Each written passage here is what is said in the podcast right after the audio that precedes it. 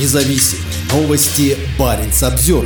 Москве все мало. Главком ВМФ заявил, что страна продолжит экспансию в Северном Ледовитом океане. Адмирал Николай Евменов подчеркивает, что национальным приоритетом для России является полномасштабное освоение Арктики за пределами 200-мильной исключительной экономической зоны страны. Это четкое и однозначное заявление главнокомандующий российским флотом сделал на этой неделе на Международном арктическом форуме, проходящем в Санкт-Петербурге раз в два года. Выступая перед российскими и зарубежными политиками, учеными и предпринимателями, адмирал не оставил никаких сомнений в том, что Россия намерена расширять свою деятельность в Арктике и что военно-морской флот под его руководством будет способствовать выполнению этих амбициозных планов. В своем выступлении, опубликованном на сайте Министерства обороны, он подчеркнул важность Арктики Арктики для России и отметил решающее значение региона для безопасности государства. Среди основных национальных интересов России в регионе Евменов отметил важность полномасштабного освоения континентального шельфа за пределами 200-мильной исключительной экономической зоны. Он также подчеркнул, что Северный морской путь должен функционировать как национальная транспортная коммуникация. Главком российского ВМФ адмирал Николай Евменов много лет прослужил на севере. В 2015-2019 годах он возглавлял Северный флот, который базируется на Заполярном Кольском полуострове.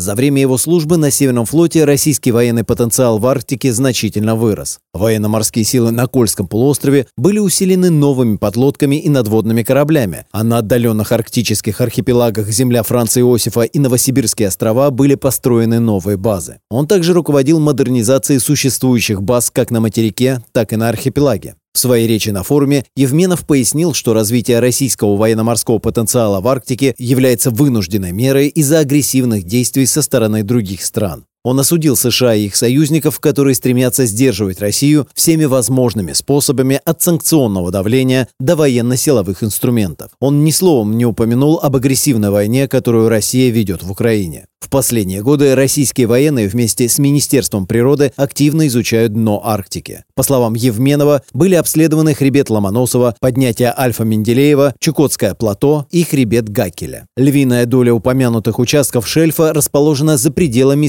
исключительной экономической зоны России и остается спорной территорией. Россия уже давно претендует на большой участок морского дна вдоль хребта Ломоносова, но комиссия ООН по границам континентального шельфа еще не завершила свою оценку российской заявки. Тем не менее, похоже, что Евменов уверен, что в итоге Россия добьется своего в регионе. В своем выступлении в Санкт-Петербурге он заявил, что в этом году комиссия ООН утвердила координаты точек по заявке России на большей части Северного Ледовитого океана. На сегодняшний день географический Северный полюс и окружающий его район Северного Ледовитого океана не принадлежит ни одной стране. Государствам Арктики принадлежат права на ресурсы в пределах их исключительных экономических зон, простирающихся на 200 миль от их берегов.